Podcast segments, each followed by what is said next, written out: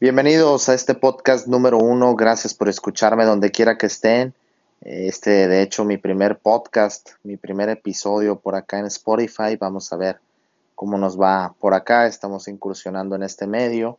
Y hoy quiero platicarles un poquito acerca del estancamiento. No tienen idea, de verdad, compañeros, de cuántos mensajes me llegan, cuántos comentarios me hacen en el gimnasio del tipo estoy estancado, del tipo siento que ya no progreso, haga lo que haga, ya no estoy viendo resultados. ¿Qué me sugieres hacer?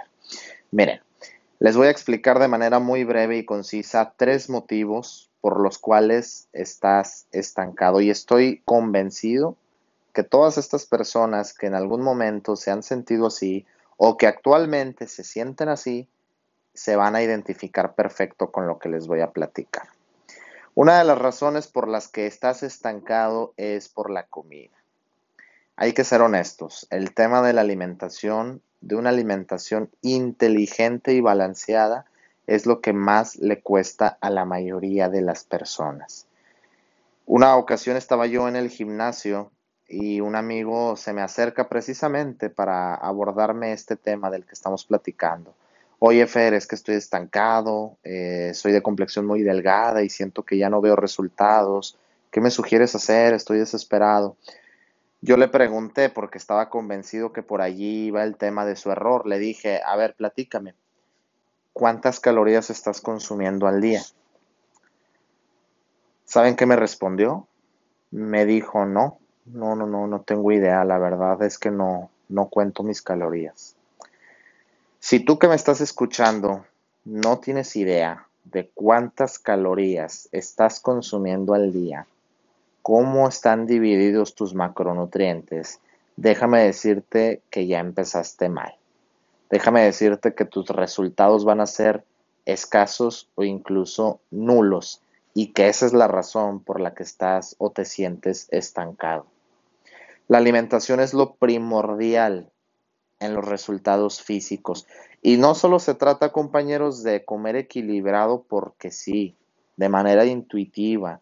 Hay muchos amigos que me dicen, oye, no, Fer, pero mira, yo ya dejé las harinas, ya dejé los refrescos, ya dejé las tortillas, con eso está bien, ¿no? Y yo trato de encomiarlos, no quitarles esa motivación, trato de encomiarlos por esos buenos pequeños cambios que están haciendo, pero no se trata de que las tortillas o las harinas sean tus enemigos. Se trata de que tienes que saber cuántas calorías debes de consumir para tu objetivo. Eso ya es tema de otro podcast, tal vez podamos más adelante platicar acerca de cómo comer para ganar peso, cómo comer para perder peso. Eso, insisto, es tema aparte, pero por lo pronto tienes que entender que si tú ahorita no tienes ni idea de cuántas calorías consumes al día, déjame decirte que algo estás haciendo y muy mal. El segundo punto, compañeros, es el tema del entrenamiento. De verdad, exigirte cuando entrenas. Mucha gente, sobre todo jóvenes, que hay que decir que los jóvenes, eh, digamos, entre 18 y 24 años es la edad promedio donde más personas vemos en el gimnasio. Los jóvenes muchas veces ven el gimnasio como un centro social, como una excusa para socializar. Incluso muchos lo agarran el gimnasio como una rutina previa para después irse de fiesta. Y allí es donde estamos mal. Allí es donde no vemos el gimnasio como de verdad un lugar para ir a concentrarnos, para ponernos nuestros audífonos, no distraernos ni dejarnos distraer y entrenar pesado. Y ese es el error de muchas personas, sobre todo jóvenes, que insisto y repito, lo ven como un centro social. La carga progresiva, y grábense bien este término, es lo que te va a dar resultados físicos. Más adelante me gustaría hacer un podcast exclusivamente de este tema para explicarlo a profundidad. Pero básicamente lo que la carga progresiva predica es que tú tienes que ir aumentando los pesos que mueves con el paso de las semanas. Miren, para que me entiendan, si tú ahorita estás moviendo en sentadilla, qué sé yo, 60 kilos con 10 repeticiones, si tú te mantienes en esas mismas repeticiones y ese mismo peso durante meses y más meses, creo que no es difícil entender que no vas a progresar que en este caso tus cuádriceps, tus piernas no se van a desarrollar porque estás adaptándolas a lo mismo.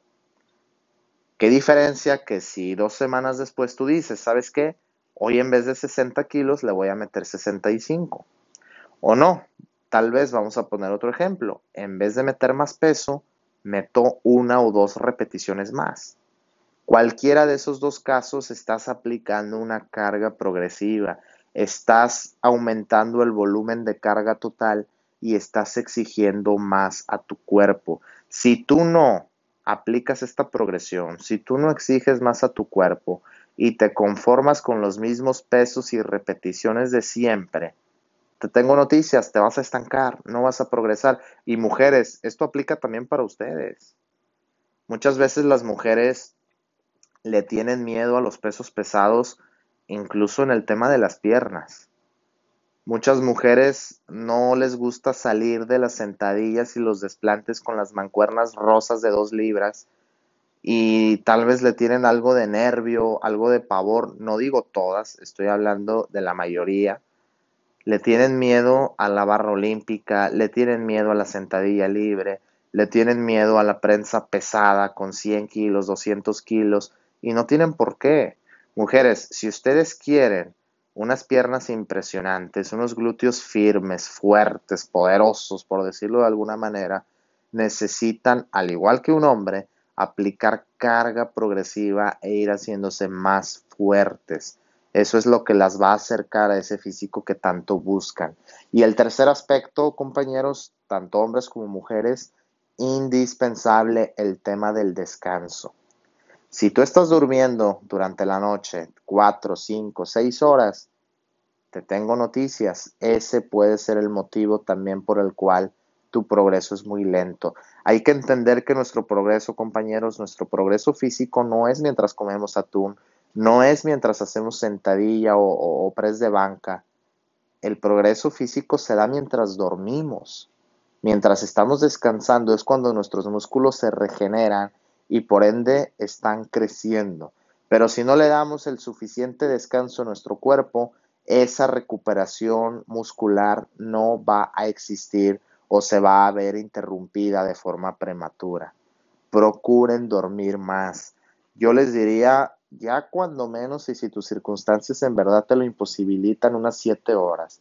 Pero si te puedes dar el lujo, porque también hay que reconocer, ahorita por las ocupaciones ya es un lujo, dormir 8, 9 o hasta 10 horas, hazlo, porque eso te va a acercar mucho más a los resultados que seguramente tú estás buscando. Y otro cuarto punto que les quiero platicar, compañeros, no es tanto un motivo por el que nos estancamos, sino por el que mentalmente creemos que estamos estancados cuando en realidad no lo estamos. Me explico. Para los que ya llevan más de un año en el gimnasio de manera constante y disciplinada, me van a entender.